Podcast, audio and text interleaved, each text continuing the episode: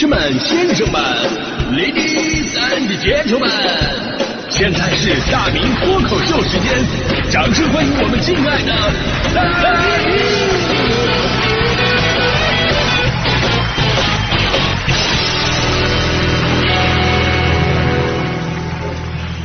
好，欢迎各位来到今天的大明脱口秀，我是大明啊。这个世界上最幸福的事儿是什么呢？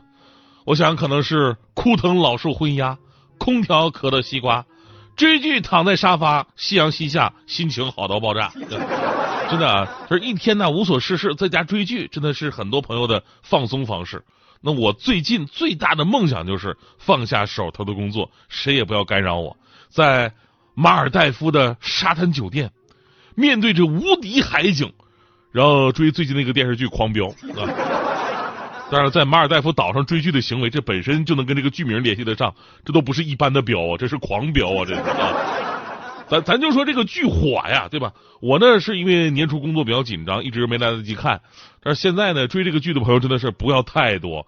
昨天还有新闻说呢，说湖南一名男子去网吧待到凌晨，啊，起身上厕所的时候，突然发现网吧里好多人呢，躺在沙发那儿。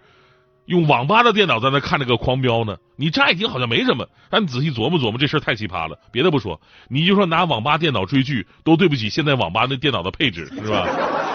呃，现在网吧多贵呀，对吧？咱追个剧，咱找个有 WiFi 的地方用手机看，它不香吗？啊，这事儿就从侧面说明这个电视剧确实太火了，哪怕是我这种还没来得及看的，我都逃不掉啊，因为各大平台热搜啊什么的都是这玩意儿。有个统计吗？说截至一月三十一号，全网累计上榜热搜话题达到一千两百三十三个，而其中《狂飙》拿到话题 top one 的次数多达一百八十一次，累计在榜时长超过四百三十个小时。也就是说，都不用你说你看电视剧去，只要你上网，你就会被各种角度的安利这部剧。我第一次知道这部剧呢，还是当时网上有条热搜。说建议好好查查张颂文，我当时我看到这个标题吧，我就啊是哪个贪官又落马了？这个张颂文是哪儿的官儿？这是啊，后来才知道啊，张颂文是个演员，因为演反派演的太好了啊，网友们觉得这个人背后肯定是有问题的。本色出演，最逗什么呢？这个剧里边的反派集团的名字叫强盛集团，还真的撞名了现实版的一家公司，人家也叫强盛集团。主营业务呢，也包括房地产项目和销售海产品。再一看法人的名字啊，叫孙红雷，啊，重名也是重名啊。就网友评论说，强盛集团加孙红雷，这么巧的吗？而此刻我已经脑补出画面了，就是高启强来到一个地摊，问老板：“这瓜保熟吗？” 我问你，这瓜保不保熟？对于网友的好奇呢，山东强盛集团有限公司法定代表人这个孙红雷在直播的时候回应了，说我们强盛集团呢跟剧里边不是一个公司，我们是一个守法经营的集团公司，希望大家伙能够多多支持我们。而由于这部戏的深入人心呢，一月三十号的下午，狂飙中反派演员更是集体直播道歉啊，为自己在剧中的行为对大家说一声对不起。说到这儿呢。就是咱们今天节目讨论的话题了，那就是如果反派演的好啊，真的是让人又爱又恨。就好像这部剧里的张颂文老师，本来很多人呢刚开始是奔着主角张译来的，张译演的好啊，对吧？结果呢，最后上热搜最多的，被无数人圈粉的，反倒是这部剧里边的大反派高启强。所以说呢，坏人演的好吧，真的要比好人印象更深刻。咱就比方说《还珠格格》里边，你还记得主角干过什么事儿吗？我我真记不住了，但我印象最深刻的就是那个容嬷嬷扎紫薇。哎呀，就那段时间啊，这那段时间容嬷嬷真的是火出圈了。我们家楼下甚至还开了一个中医馆，名字叫做容嬷嬷针灸推拿。还有很多朋友提到这个冯远征老师演的这个《不要跟陌生人说话》，这个片儿里的。正面角色，我朋我相信朋友们早就忘了谁是谁谁正面角色，我都不记得，留在脑海当中就是安家和家暴的时候那种扭曲的嘴脸、变态的眼神，对吧？你说是家庭伦理剧，但是那会儿多少人是当着惊悚片去看的，可以说是无数人童年的心理阴影啊！就导致冯远征老师也是走在外面各被各种大妈教育，哎，我告诉你，你以后不要打女人啊！但刚才两位吧，他还算是戏路比较宽的老戏骨，演坏人入木三分，但人家演好人的时候吧，也能让你感动的热泪盈眶啊。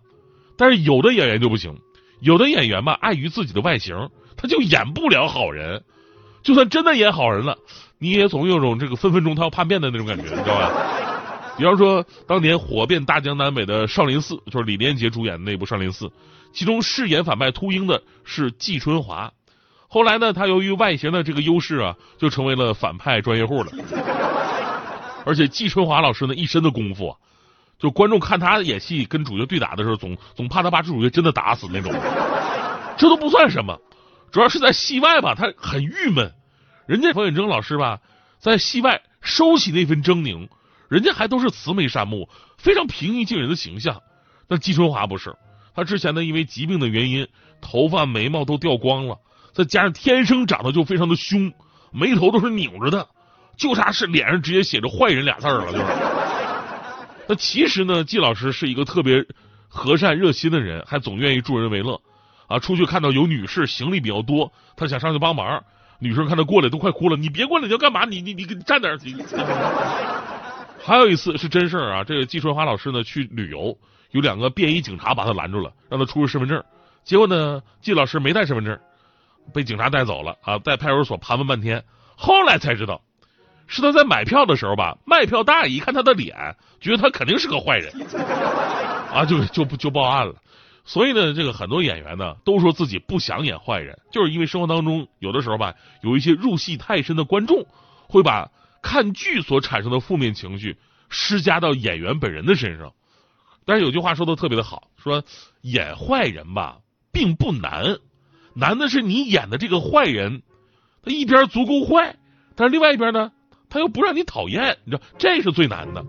这也是近年来呀，我们欣赏水平提升之后，对作品人物更深的一种解读。就之前我们也看到很多反派角色，人物都是扁平化的，就出来以后就特别的坏。坏到你觉得这世界上怎么能有这么坏的人呢？啊，这种人出来以后他就没干过什么好事儿你肯定对这种人讨厌的无以复加。但是呢，你生活当中有这样的人吗？好像也没有就坏的坏到透腔那种人。容嬷嬷其实就是这种反派。但现在呢，很多的优秀作品呢，已经开始打破这种标签化了。这也是为什么张颂文老师饰演的这个高启强频频登上热搜的原因。他把坏人演的足够坏，但是呢，里边是有血有肉、有善有恶、有转变的整个过程。所以呢，让人讨厌不起来，只能感叹人性使然。而这种角色的把握呀、演绎啊，确实需要更多的演技。但咱们说容嬷嬷过于标签化呢，也不是人家李启明老师的责任，他剧本就是要他这么演的，没办法呀。所以我特别建议以后能能拍一个容嬷嬷前传，哎，来丰富一下容嬷嬷的形象。就容嬷嬷出身中医针灸世家，结果从小进宫放弃行医，但是嬷嬷的心里永远有一个扎针的梦。哎，给他铺垫一个故事，这形象就丰满很多了，对吧？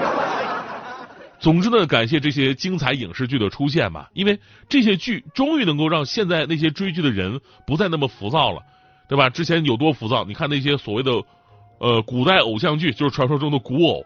大家伙都是二倍速甚至更快去看的，已经形成形成一个社会话题了。就是你看这个影视剧的时候，你几倍速看，对吧？因为你几倍速，你看这种剧都不耽误剧情。但如今看《狂飙》，你根本就没办法用二倍速看。甚至我看那个之前有部电影就《无名》嘛，现在还在上映呢。还有人专门把梁朝伟的戏份单独剪辑出来，然后通过慢放啊加定格啊来观察梁朝伟的表情动作那些细微的变化，来判断人物的真实内心。所以你看，这才是真正的表演，真心为这些好演员们点赞啊！人就是这样的，人呢很复杂，没有绝对的好坏。咱们也不能说，哎呦，对方长得凶啊，就觉得对方人品有问题。当年吧，有一次我在外边吃饭，一边看手机一边吃嘛，这时候过来一个人，这个人吧就是那种，哎，长得特别猥琐，啊，就就你觉得他靠近你就不不怀好心那种的。当时我也有这种感受，但人家给我的感觉特别的坦诚。